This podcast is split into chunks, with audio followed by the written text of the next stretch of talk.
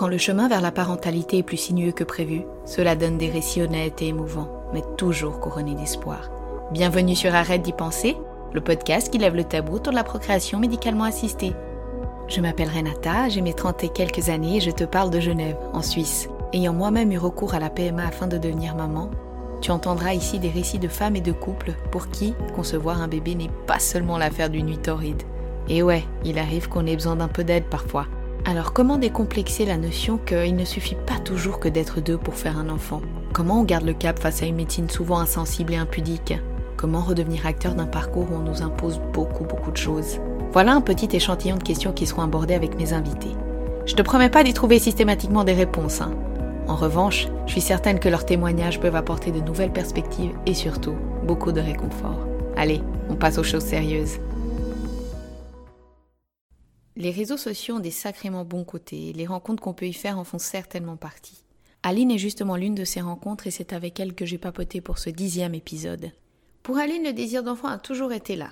Déjà enfant, elle le savait, elle voulait devenir maman. Donc quand elle arrête sa contraception et que ses règles ne viennent pas, elle et son conjoint Simon se disent que la médecine saura les aider. Plusieurs mois de simulation et de FIV plus tard, Aline attend toujours sa fin heureuse. Elle se lance aussi dans un parcours d'adoption afin de construire sa famille où, comme elle le dit si bien, personne ne se ressemblera et chacun aura son histoire. Alors qu'elle est encore en plein cheminement, ce qui frappe dans son récit, c'est que très vite la PMA est venue secouer sa vie. Changement de job, changement de ville, elle décide de construire un nouveau scénario.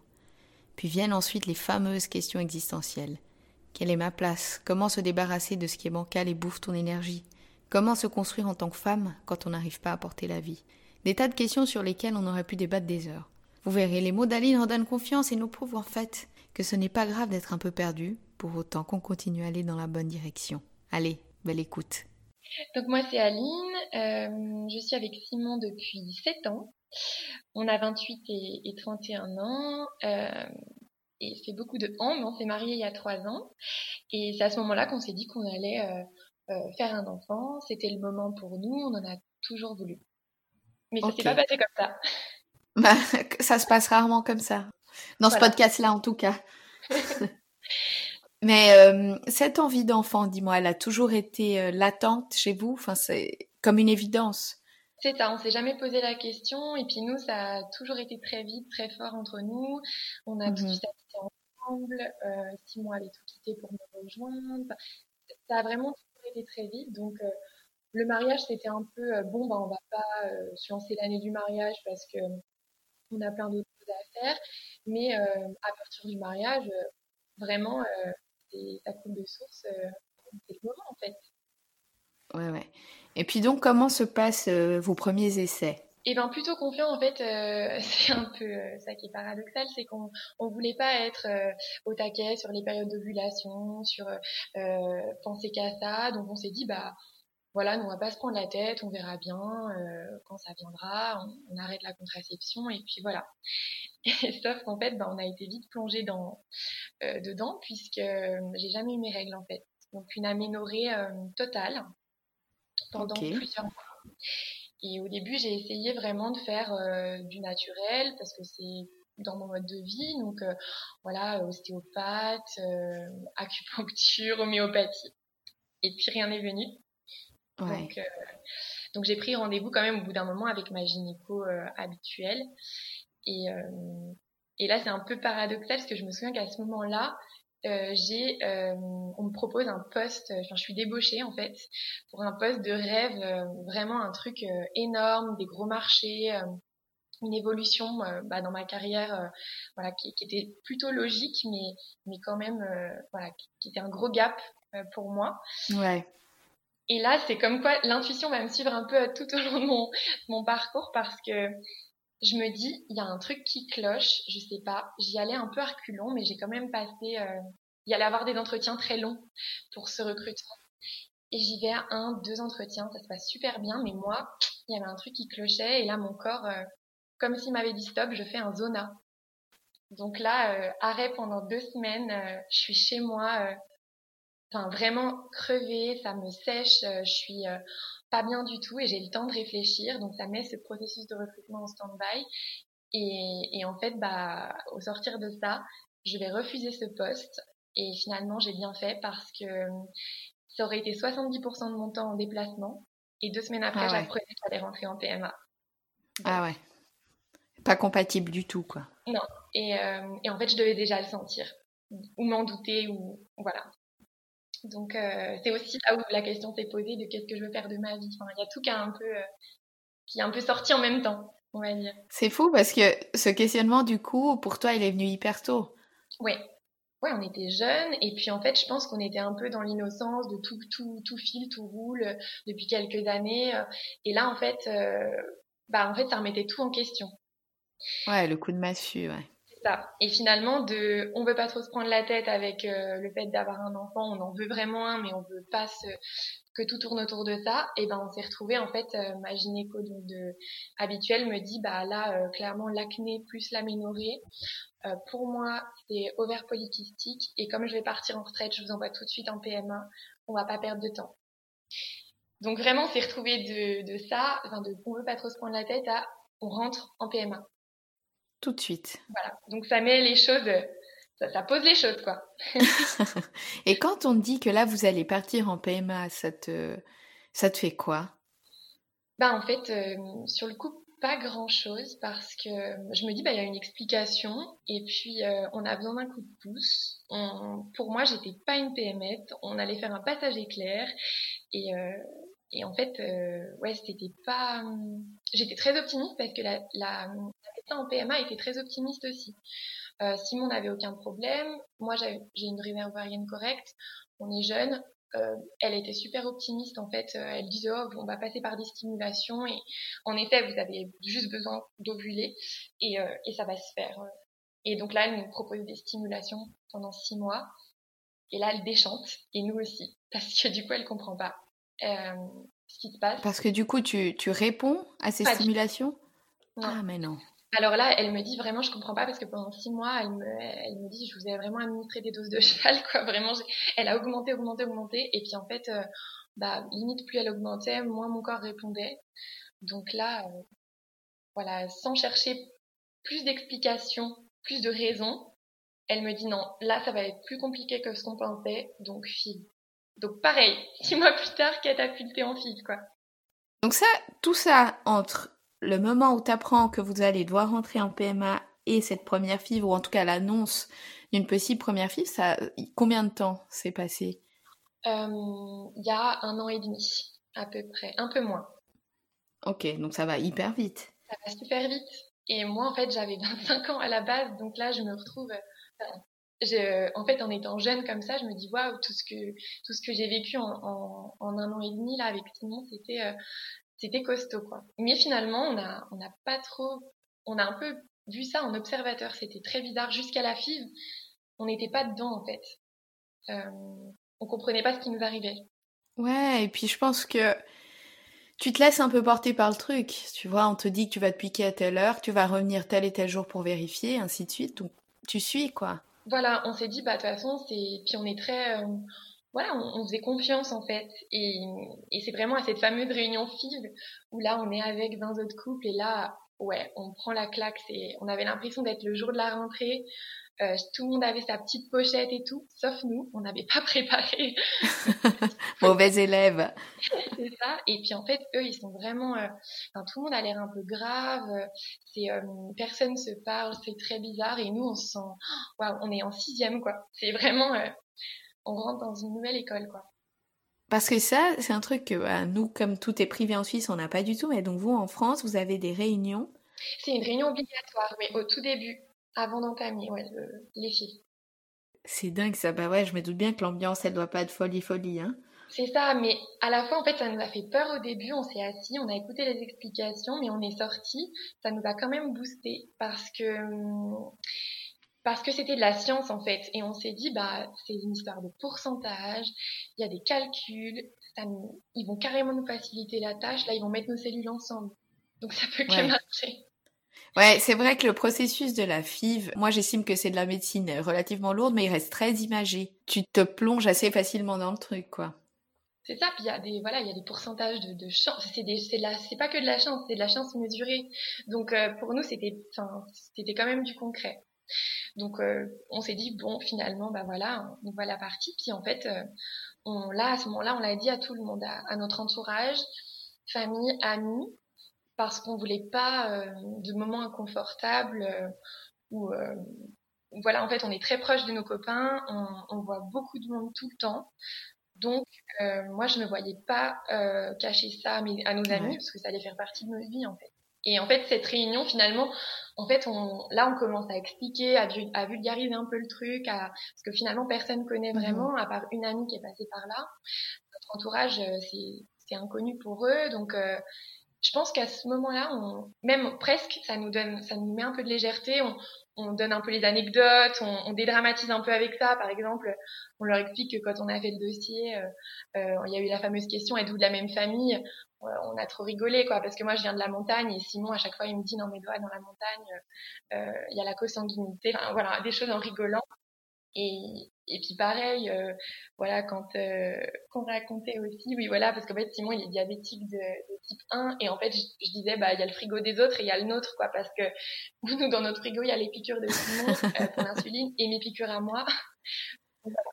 On, je pense que finalement ça nous permettait un peu de de montrer ça avec un peu plus de légèreté, alors qu'au fond c'était pas du tout le cas, mais ça nous voilà ça nous faisait du bien d'en parler un peu comme ça aussi. Ok, c'est comme ça qu'on va vers la FIV. Vous passez la grande porte de la procréation médicalement assistée. Oui. Et donc la FIV, et comment, comment ça se passe? En fait, déjà, est-ce qu'on arrive à t'expliquer pourquoi tu réponds pas à ces stimulations? Non, alors, euh, c'est-à-dire que moi, pour les ovaires polykystiques et pour euh, le fait que je réponde pas, personne va jamais m'expliquer. C'est-à-dire que, par exemple, personne va me dire, voilà, votre, enfin, votre taux de LH, il est à temps, normalement c'est comme ça. Enfin, ça, c'est vraiment on va pas du tout m'expliquer. Et à ce moment-là, je veux pas chercher par moi-même parce que mhm. j'en ai pas du tout l'envie ni le besoin. Je fais confiance. Et du coup, euh, c'est quelque chose que je vais regarder là plus cette année. Avec le changement de centre, au moment d'expliquer en fait dans le nouveau centre euh, les choses, là, je vais plus me pencher là-dessus. Mais c'est vrai que là, pour l'instant, je fais confiance, puis on me dit rien, donc euh, je demande pas. Ok. Et puis donc, du coup, euh, comment ça se passe au premier protocole? Eh bien, premier protocole pour la FIV, euh, plutôt bien. On me dit que je réponds pas de folie, mais que c'est attendu. Donc, euh, donc du coup, euh, voilà, euh, je vais pas avoir énormément de, de follicules au rendez-vous, mais, mais voilà, on me dit c'est bon pour la ponction.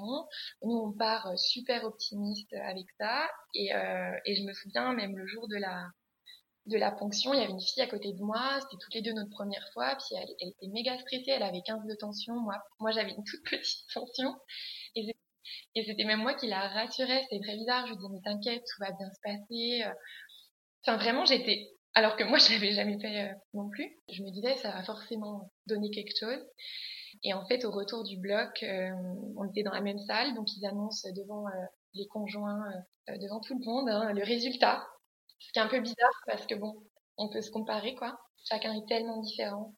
Et là, donc, on lui annonce qu'elle a 16 follicules, enfin 16 euh, qui ont été prélevés en fait, et, et moi 5. Et là, je me souviens que avec son conjoint, il nous regarde, mais catastrophé, genre pour nous. Ouais. Et nous, on s'est regardé et, super content. Et on s'est dit, bah 5, ok, il en suffit d'un seul. C'est Vraiment, on était comme ça, quoi. On était en mode euh, warrior. Ouais. Puis bah, en fait, trois jours plus tard, euh, j'étais dans le parking et, et là, c'est le plus gros coup dur qu'on a eu à gérer, euh, enfin, je trouve depuis le début. C'est, euh, bah, en fait, je reçois un appel du centre et là, je me dis, mais c'est pas possible, je suis dans le parking. J'ai senti tout de suite qu'il y avait un souci. Ils m'ont dit, bah, ne venez pas, en fait, il y, a, y a aucun embryon qui a tenu. Donc là, en fait, on s'était préparé à plein de choses, au fait que ça ne tienne pas, au fait voilà, enfin préparer, c'est un grand mot, hein, mais on s'est dit que c'était possible.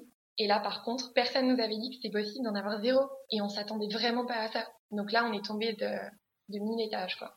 J'imagine. Mais ça, malheureusement, c'est un des scénarios auxquels les femmes et les couples se préparent très rarement. Parce qu'aussi, quand tu rentres dans un tel processus, on t'explique que voilà, une FIV, c'est euh, avec euh, quelques légères variations, bien sûr, hein, mais que ça va être ouvert au repos, stimulation ovarienne, ponction, culture et ensuite transfert. Et en fait, je sais pas toi, mais moi, on m'a jamais dit que une de ces étapes-là pouvait ne pas être fructueuse et qu'à partir du moment qu'une de ces étapes-là ne marchait pas, ben c'était fini, qu'il fallait recommencer, quoi. Bah là, c'est terrible parce que, en fait, euh, tu te remets en question, tu te dis, mais attends, j'ai tout fait positivement, j'ai tout, j'ai mis toutes les chances de mon côté, et en fait, ça, fonctionne pas. Donc, euh, donc là, quel est le message?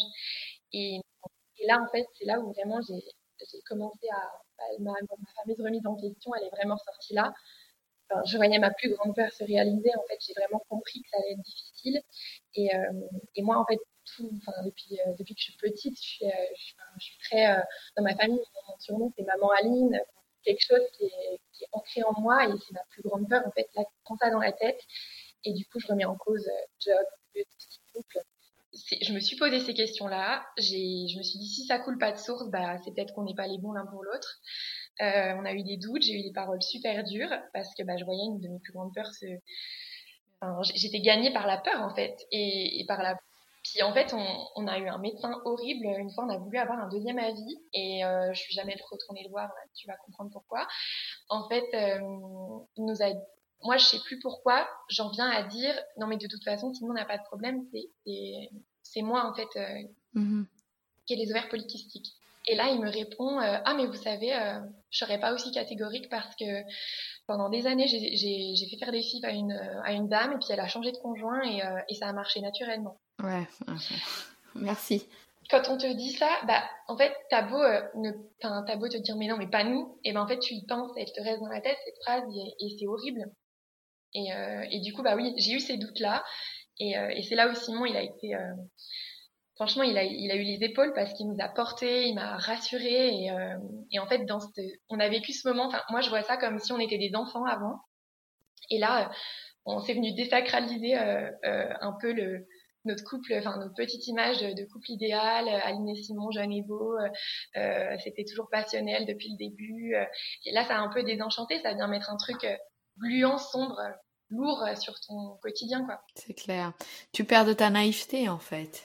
Exactement. Et de ton innocence. Et, en fait, tu, te dis là, y a, on, a, on est face à, à, une grosse, grosse épreuve, quoi. Et finalement, c'est, voilà, moi, c'était ma plus grande peur. Donc c'est vrai que là, je me disais, il y a rien de pire dans la, Enfin, il n'y a rien de pire dans la vie, en fait. Pour moi, à ce moment-là, c'est vraiment ce que je me suis dit. Et donc, du coup, comment tu te relèves de ça? Eh ben, fou euh, Vaste question, hein Voilà, on, on s'épaule vraiment. Enfin, je découvre le yoga, donc je pratique beaucoup, ça me fait énormément de bien. Et puis, bah, je, enfin, c'est vrai que je, lis beaucoup de choses en développement personnel, j'essaye vraiment de travailler sur moi-même. Et c'est venu chercher quelque chose en, en moi en fait de, de très profond quoi. En fait, euh, c'est vrai que je, il y a un rapport au corps qui est, qui est difficile. Euh, faut, enfin, faut, faut quand même construire sa féminité là-dedans, la retrouver là-dedans. À ce moment-là, je me sentais comme Carabosse, euh, comme la méchante, euh, la, sorcière horrible. Je me sentais enlaidie, je me sentais porter un fardeau. Euh, puis il faut croire en, en, son corps qui peut, bah, qui peut pas donner d'enfant à celui qu'on aime en fait. Et et en fait, à ce moment-là, je me suis dit, quel amour tu lui donnes à ce corps quand t'entends un médecin qui dit, ah non, mais vous avez des ovaires de merde, là, c'est compliqué, en fait, euh, à gérer, hein, votre, euh, vos ovaires, c'est n'importe quoi.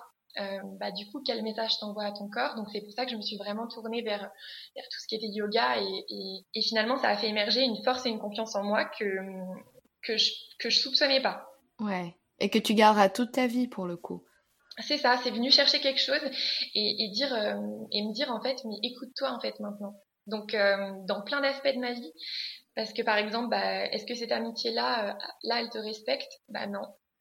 pose tes limites, lâche des choses, mets des distances et puis en fait, je pense que la PMA, quand tu passes par là avec tout ce que tu vis, tu réalises que t'es pas là pour subir d'autres choses à côté en fait. S'il y a une relation, un job, quelque chose qui est un peu bancal déjà de base, là ça va te sauter à la figure. Ouais, c'est clair. Donc, euh... Et t'as plus l'énergie, je trouve, pour euh, pour accepter justement ces situations bancales. Exactement, et, en fait tu te dis c'est pas c'est pas ça mon combat en fait. Du coup voilà c'est un peu étrange de dire que je trouve la femme que je suis au fond de moi dans ce parcours, parce que finalement tu te dis femme, féminité, cycle, règles, tu vois ça a cette connotation là. En fait moi c'est ce que j'ai pas en fait, c'est avec euh, l'absence d'ovulation, je me dis je dois trouver ma féminité ailleurs, mon, ma force créatrice ailleurs. Je dois m'épanouir et m'éveiller à côté en fait.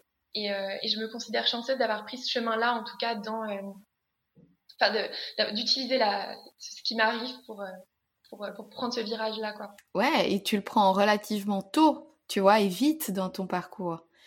Parce que c'est comme je te disais au début, généralement cette illumination, si on peut dire ça comme ça, elle vient plus tard.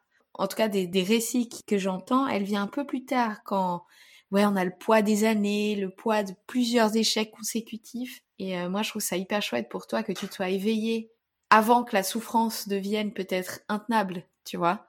Bah, je me dis que c'est, ben, j'ai horreur de cette phrase quand on dit euh, ça arrive pas pour rien, il y a une raison, parce qu'en fait elle est super violente en PMA. Tu dis non mais attends, non, enfin moi je j'accepte pas d'entendre cette phrase.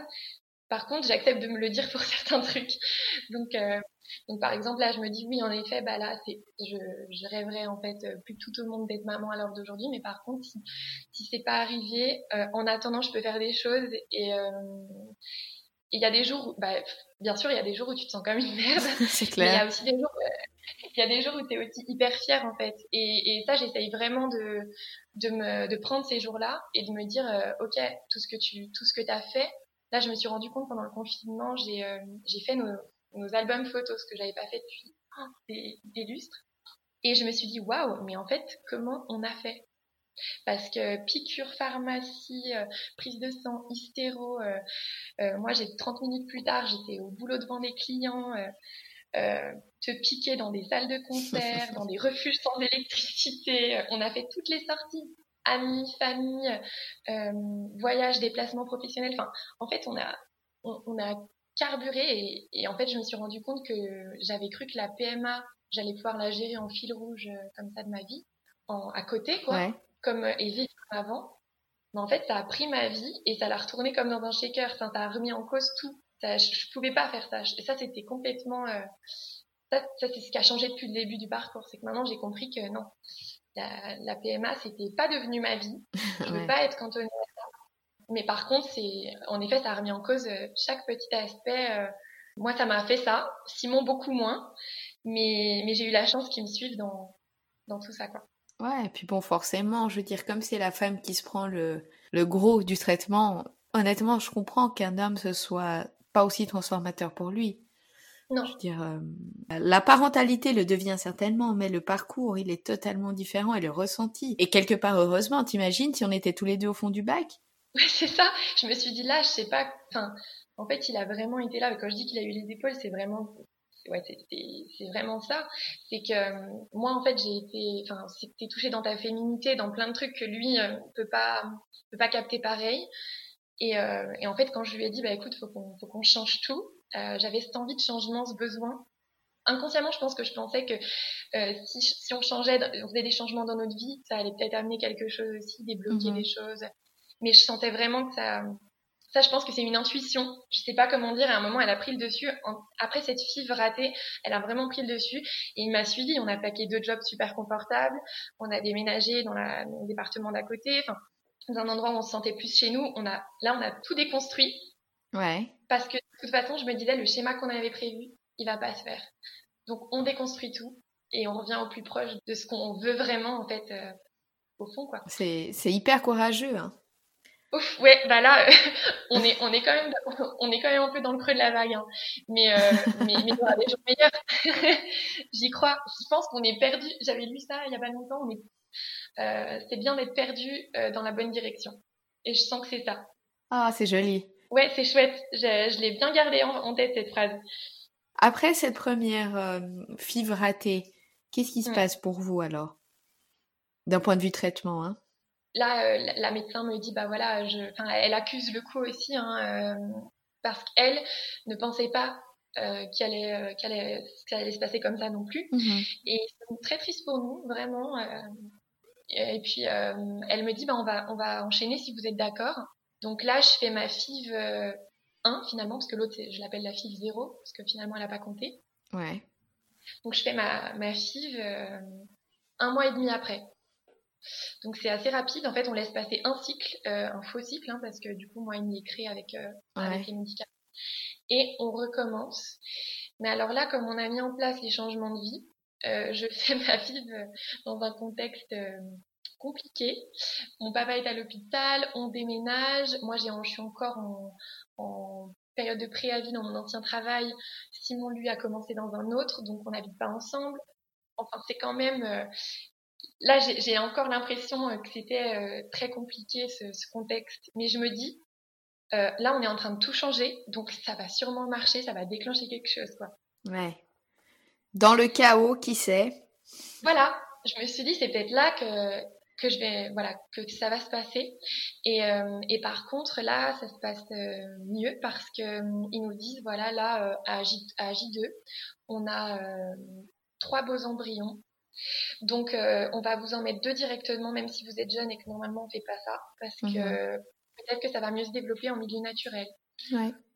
Donc moi, je dis, bah go, super parfait. Et en fait, là, on est trop content parce que ça avance. On a enfin des embryons. On, a, on avait tellement peur que ça se reproduise qu'on était très. Euh, quand on y allait, on, était beaucoup moins euh, euh, foufou que la première fois, quoi. On s'est dit, bon, là, euh, calm down. on, on, on, sait pas, on peut repartir bredouille, donc on va pas trop trop faire des plans sur la comète. si on en a un, c'est bien. Et puis euh, finalement, bah, trois, donc c'était chouette. Et puis euh, j'en ai eu deux qui ont été implantés. Deux semaines plus tard, ça avait pas marché. J'ai la prise de sang, donc forcément très très déçue. Mais on s'était dit, ça va sûrement pas marcher la première fois. Euh, de toute façon, là c'est cool, on en a déjà eu des embryons, puis c'est une étape différente quand tu sais que tu as les embryons dans ton ventre. C'est fort comme truc. Ouais, ah ouais. En anglais, ils ont une expression qui dit euh, enceinte jusqu'à ce qu'on prouve le contraire, et c'est le cas. Ah bah, je, je la connaissais pas, mais c'est exactement ça. Donc, euh, donc voilà, je, on, est, on est super déçus, mais on s'est dit, bon, bah voilà, la première fois, c'est quand même, ça, aurait été euh, vraiment top que ça marche la première fois, mais, on s'attendait à ce que ce soit pas le cas, et, et du coup, il nous restait un embryon congelé. Ok. Qui lui a, a continué son développement ou, ou pas? Euh, Ils l'ont congelé comme ça en fait, euh, parce qu'ils ont dit voilà, on n'attend pas plus, comme ça, euh, on est sûr que la prochaine fois on le mette et que ce soit, il y, ait plus de chance en fait. Ouais.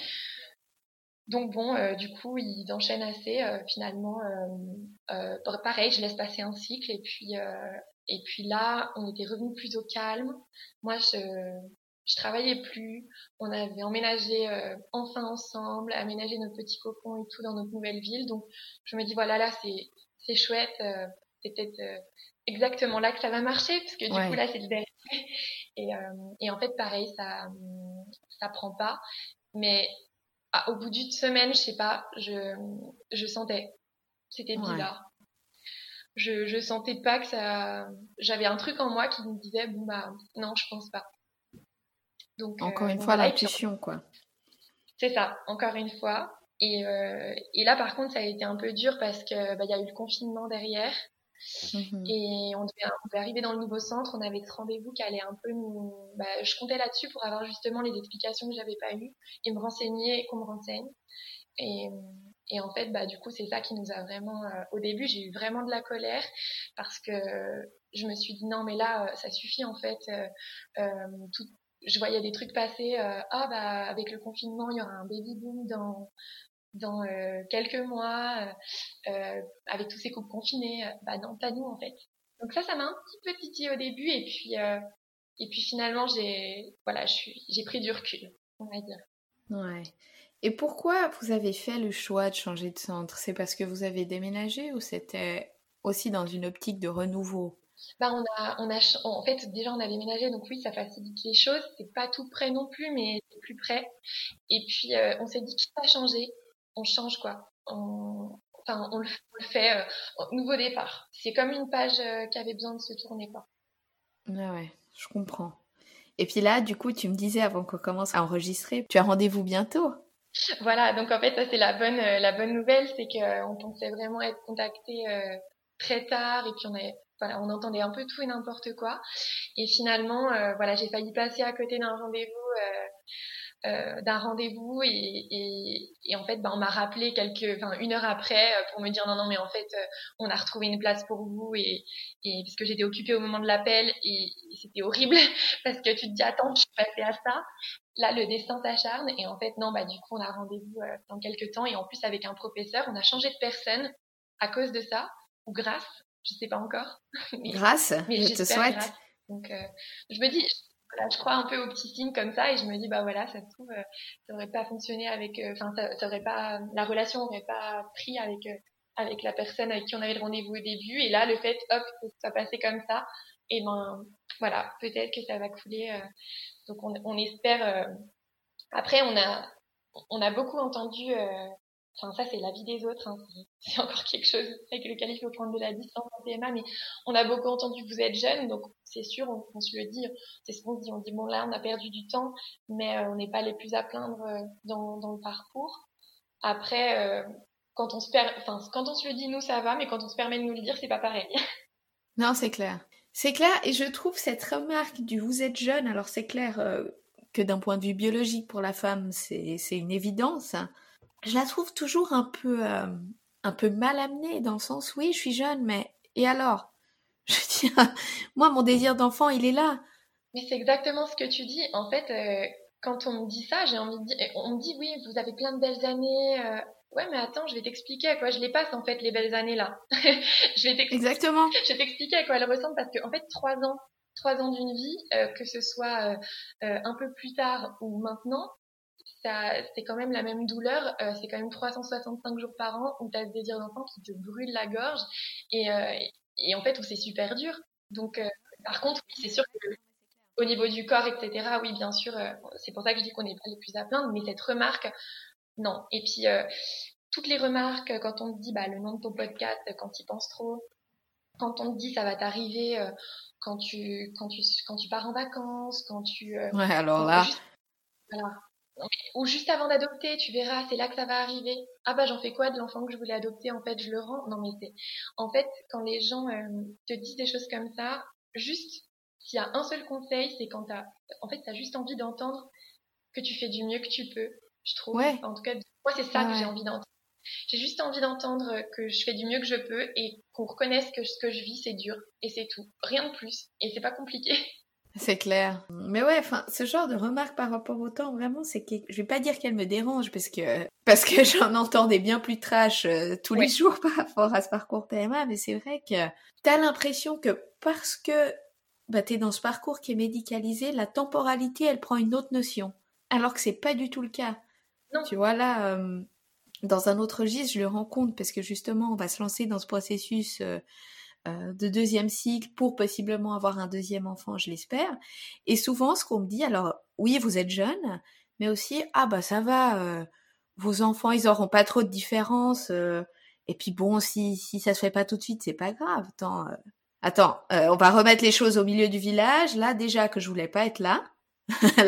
parce que la réalité c'est ça.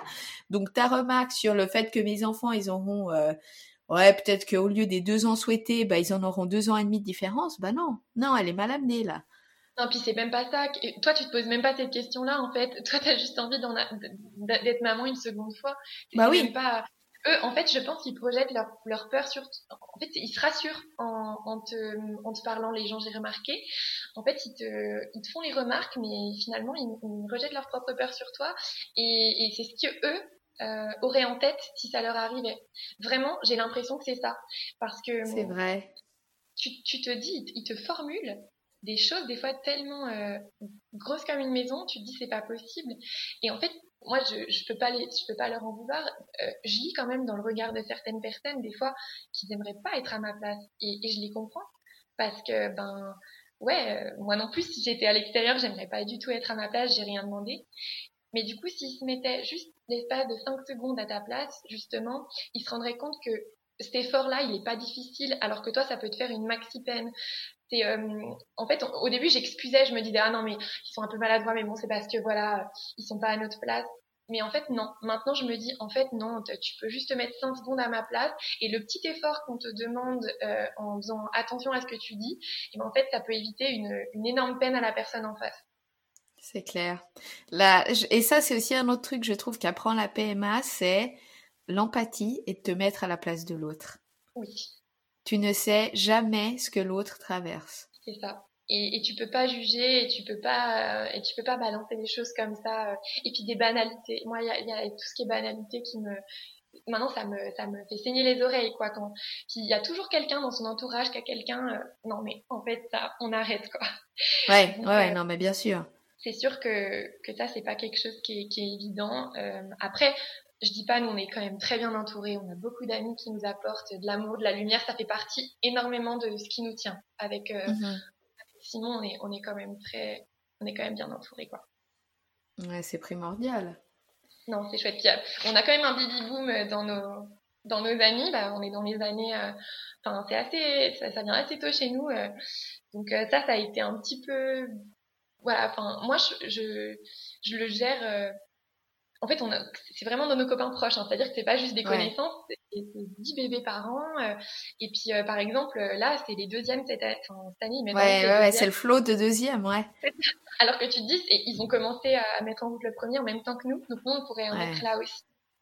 Mais finalement, euh, ça, c'est pas, c'est pas ce qui m'a du tout le plus affecté parce que vraiment, je, ça c'est sans me vanter ou pas, je, suis quand même vraiment sincèrement réjouie. Et puis je fais les baby showers, je fais les cadeaux, euh, je vais les voir. Euh, ça m'empêche pas en fait. Euh, la, femme enceinte et, et, et, la, et la maman me font pas trop mal. C'est c'est quelque chose que je, suis arrivée à gérer, mais vraiment grâce à, à au yoga, je trouve, à, au fait de me dire, il y a des jours où non, hein, il y a des jours où ça pique, mais quand même j'arrive à travailler sur cette émotion et, et là pendant le confinement j'ai euh, j'ai découvert un groupe de un groupe de sophro euh, qui est dédié qui était dédié à la PMA et en fait je me suis rendu compte que c'était énormément bien pour gérer cette, euh, ces annonces de grossesse. Ouais, j'imagine. J'imagine. Moi, j'ai fait beaucoup de sophro pour d'autres choses et c'est une des techniques qui m'a le plus qui m'a le plus apporté et que j'ai trouvé des plus effectives. Oui, bah c'est en tout cas pour le côté annonce et, et baby boom autour de soi, je trouve que c'est ça qui, a, qui a bien marché pour moi. Euh, où je me suis dit, euh, bah tu sais quoi, quand euh, quand elles elles auront leurs enfants un peu à l'âge ingrat, bah moi j'aurai mon tout petit bébé et puis elles seront trop nostalgiques et puis et puis voilà quoi. Essaye de me dire ça. Et il faut il faut se raccrocher. c'est ça. Puis ben du coup nous on met en parallèle un, un... enfin on a en parallèle entamé des démarches pour l'adoption. Ouais, alors parle-moi de ça un peu. Parce que ça, c'est un sujet qui me fascine. Bah, on est au tout tout début, hein. c'est-à-dire que vraiment on est euh, on a la réunion qui a été reportée là pour euh, bah, on a eu le dossier puis on a la réunion qui est, qui est reportée là pour vraiment avoir toutes les informations. Pareil, c'est une réunion mhm. obligatoire, un peu comme un film. Cette fois-ci, on aura notre pochette. là et, là, j'espère que tu l'auras parce que j'ai cru comprendre que l'aspect administratif est très oh, important. Hein. Là, ça va être. Euh, en fait, c'est bah, un tout autre parcours, très difficile aussi. Ouais. Mais mais en fait, comme on s'est dit, euh, la, vie, elle nous donne les épaules là pour prendre un chemin différent avec euh, la parentalité. Euh, ça va pas être du tout ce qu'on s'était imaginé. Et en fait, la, l'adoption, ça nous parle énormément. Euh, ça fait écho à, à, à l'histoire de, bah, de, de, Simon, qui lui a été adopté par par, par le, le, conjoint de sa maman. Et puis, et puis aussi, bah, on, on, a, on en a quasiment toujours parlé depuis le début de ce parcours. On voulait voir un peu si, si ça allait se compliquer. Ça s'est compliqué. Euh, donc, ça s'est confirmé. Voilà, exactement. Et puis en fait, euh, c'est drôle parce qu'il y a pas longtemps, donc j'en parle à ma sœur et elle me dit, mais ma petite sœur, et elle me dit, mais tu te souviens pas quand euh, on était petite, t'avais toujours dans tes poupées, t'avais toujours un, enfant que t'avais adopté ou et je lui dis, mais c'est pas possible, je m'en souviens absolument pas. Alors là, je me dis cette intuition, ce truc un peu bizarre, voilà, des fois ça nous dépasse quoi. Et du coup, comment t'envisages cette cette démarche d'adoption pour le coup Est-ce que tu vas quand même continuer tes traitements à côté, etc., je suppose ben, En fait, on a cette image qui nous... En, en, en, y pensant, ça nous, ça nous émeut énormément à chaque fois qu'on en parle. C'est de, on, a un peu cette image, bah, comme je te disais, de, la famille euh, Benetton, euh, une petite mala avec euh, personne qui se ressemble, mais ce sera tous nos enfants et, et qui auront des histoires différentes et, et, et ça va nous apporter énormément aussi parce que bah, du coup, c'est c'est des liens différents, c'est autre chose à construire, c'est enfin, c'est quand même très riche comme euh, bah, comme ah, très euh, certainement. ouais. Et du coup, voilà, ça, ça nous ça nous émeut énormément de penser qu'on qu'on va qu'on va créer notre famille. Mais en fait, on va la créer différemment. Enfin, j'avais lu cette phrase, euh, euh je sais plus non plus d'où je la d'où je la tiens, mais euh, être en stand-by, c'est pas une partie de plaisir, mais quand on finit par monter dans l'avion, on est parfois surclassé direct en première classe. Et là, on s'est dit, bah, de toute façon, on va être surclassé, on va avoir nos deux bébés en même temps, tu vas voir, un par la PMA, un par l'adoption, et puis, euh, et puis ça sera génial. Ouais, et puis tu seras en jet présidentiel pour le coup. Ça. Dans le Air Force One. oui. Et puis on s'est dit bah voilà, on, va on va vivre. Enfin puis ils vont être merveilleux quoi. Donc euh, donc ça c'est sûr, on, on, on lâche rien. On sait qu'on va être parents. Euh, et, et ça ça nous ça nous booste en fait les jours euh, les jours avec. On, on pense souvent à cet enfant à venir et, et, ça nous donne de la joie en fait. On, on dit que ça va nous même nous intimider le jour où on va le rencontrer, que ce soit par l'adoption ou, par, par un accouchement parce qu'on a l'impression qu'il nous suit déjà, il nous aura déjà tellement appris sur nous-mêmes. Enfin, tout ce qu'on entreprend là déjà, c'est euh, énormément de. Ouais, il nous aura vraiment appris des choses. Je, vais me dire, waouh, euh, en fait, c'est ce tout petit bout euh, qui nous a déjà fait parcourir tout ça comme chemin. C'est ça. c'est beaucoup d'émotions, quoi. Ouais, moi, c'est quelque chose que, que je me disais souvent lorsque j'étais enceinte. Je me disais, mais cet enfant n'est même pas encore là. Et il m'a fait changer du tout au tout. Donc qu'est-ce que ça va être quand il sera là, tu vois? Voilà, et puis après, je pense qu'on on, idéalise aussi beaucoup, mais moi j'ai besoin de ça, j'ai besoin de, de pour l'instant d'idéaliser, d'y penser, ça me, ça me booste et ça me donne de la joie, donc euh, donc c'est sûr qu'on se qu'on se raccroche à ça et euh, et puis la, la maternité, j'ai l'impression qu'elle est déjà ancrée euh, ancré chez moi et, la paternité chez, chez Simon aussi. Je me suis fait tatouer, euh, c'est drôle, euh, euh, là en, fin d'année dernière, de, une poupée russe assez voyante sur le bras. Ouais. Et, et pour moi, ça symbolise ça, c'est c'est la maternité, la féminité, les femmes de la famille. Enfin voilà, c'était plein de significations en fait. Oui, puis en fait, c'est ce que je disais quand on s'est rencontrés. ben, en fait, on savait pas qu'on allait être parti pour pour une drôle de vie, quoi. Et finalement, bah, c'est ce qui se passe et, et, je me dis bah quitte à quitte à ce qu'on à ce qu'on reprenne tout euh, toutes nos tous nos idéaux tous nos trucs à, à la base ben bah, soyons fous et demandons vraiment euh, partons vraiment euh, vers ce qui nous parle et, euh, et c'est pour ça que du coup bah l'adoption et la PMA euh, ça me permettra aussi si un jour je sature en PMA ça je le sais j'ai des limites mon corps en a aussi et même si je suis jeune, je sais que voilà, je, je vais pas m'infliger ça. Enfin, pour l'instant, en tout cas, je le vois comme ça. Après, les années passent et on peut se, on peut se dire que finalement, on l'aura fait pendant dix ans.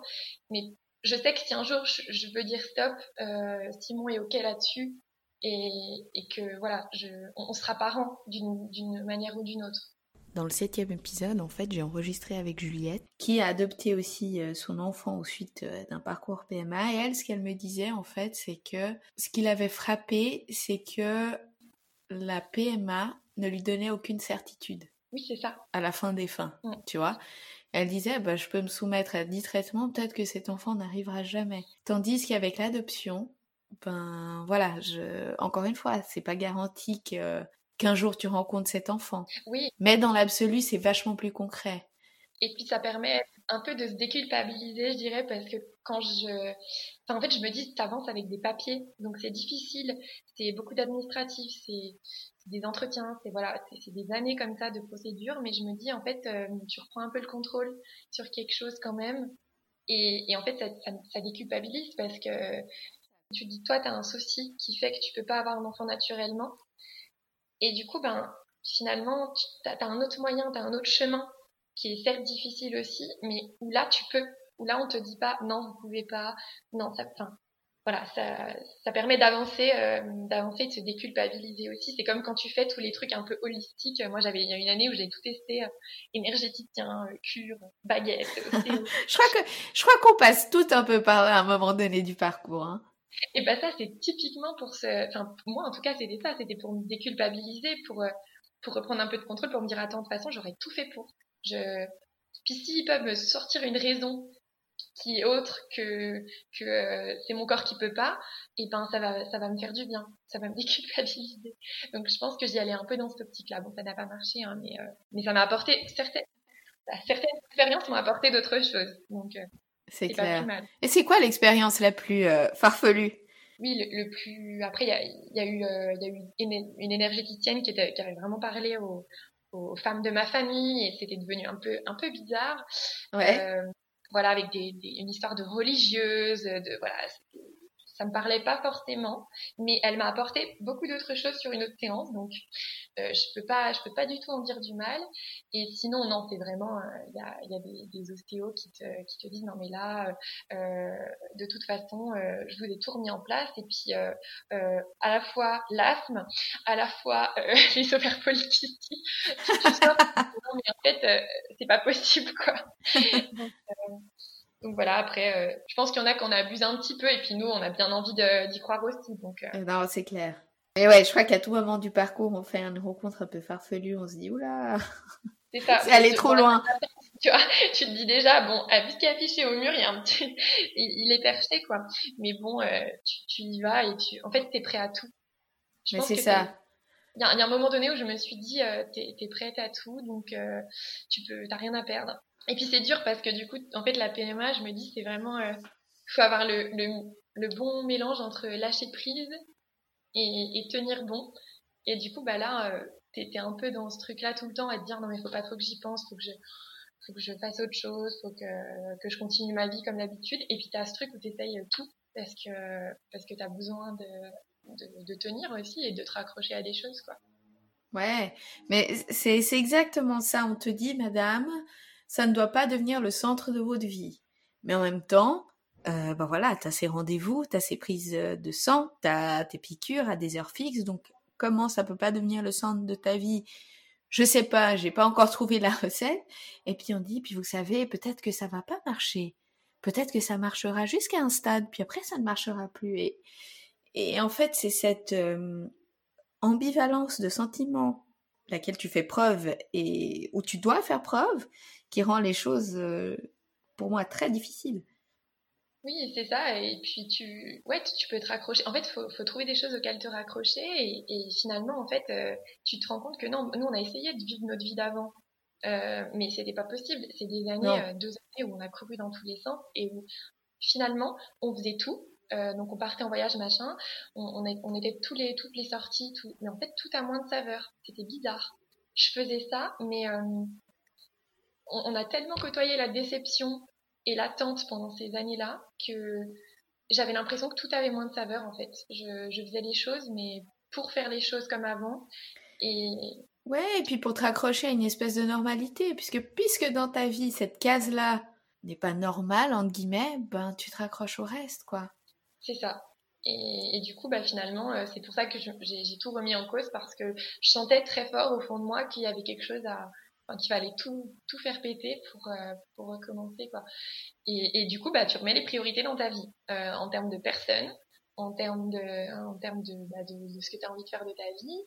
Euh, moi, j'avais un job qui prenait beaucoup de, enfin, qui prenait quand même euh, de la place. J'y tenais parce que c'était une image que je m'étais faite quand j'étais bien plus jeune en me disant bah voilà c'est le job qui me fait rêver puis finalement quand tu es dedans tu te dis bon bah en fait c'était cool c'était une très bonne expérience mais c'est pas c'est pas ce que j'ai envie de faire. J'ai envie de retrouver plus de sens ou de faire autre chose ou d'aider les autres.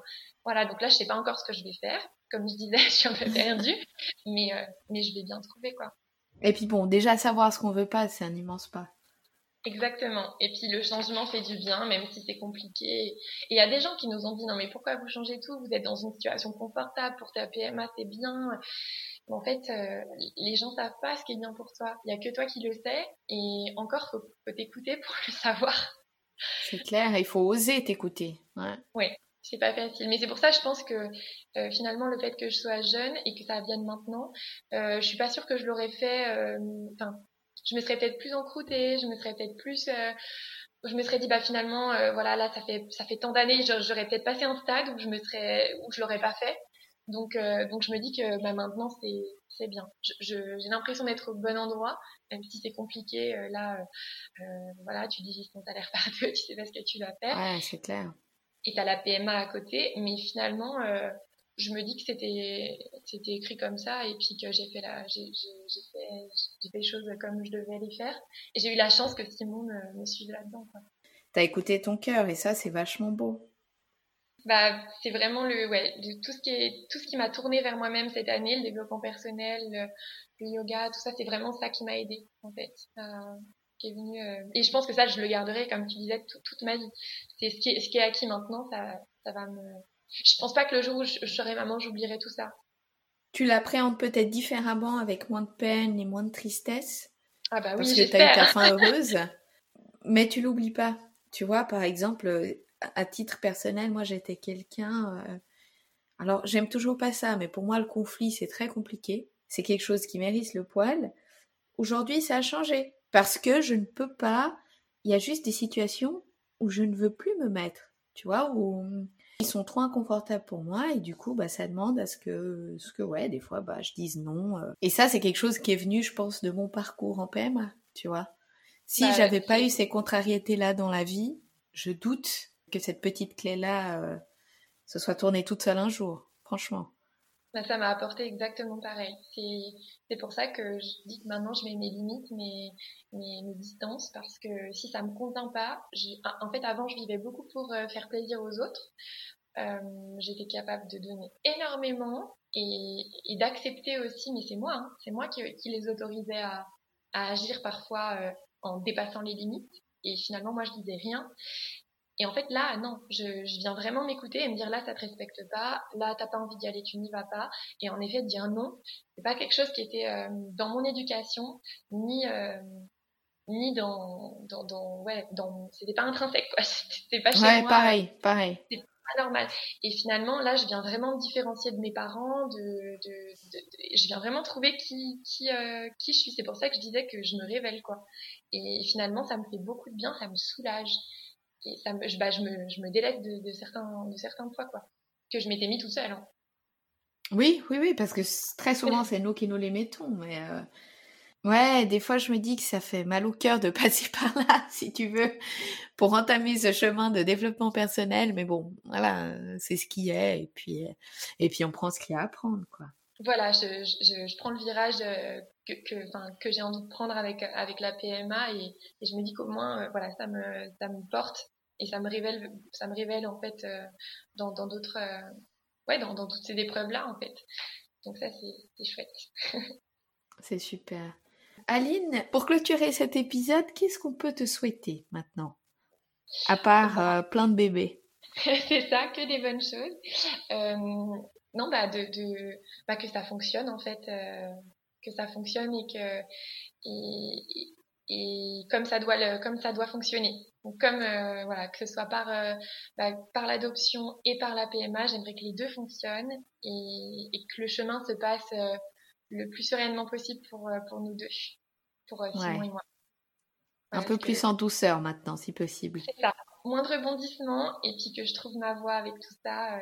Enfin, voilà, c'est euh, je vais vers ma maternité, mais j'aimerais bien qu'elle, euh, que, que, ça se passe euh, plus sereinement, quoi. je te le souhaite. Merci beaucoup. Je te le souhaite. Tu sais, comme disait mon médecin, il me disait, Madame, vous pouvez pas galérer sur tous les plans. Vous pouvez pas galérer à faire un enfant, vous pouvez pas galérer pendant votre grossesse, vous pouvez pas galérer à l'accouchement et vous pouvez pas galérer dans votre maternité. Vous galérez sur un certain plan, mais il y a d'autres plans qui iront très bien. Et je te souhaite que ce soit la maternité voilà, euh, donc, dans euh, son ensemble. C'est pour ça que je me dis, voilà, un upgrade. On peut me souhaiter un upgrade. voilà, bah, c'est ce qu'on te souhaite, un upgrade, un bel upgrade.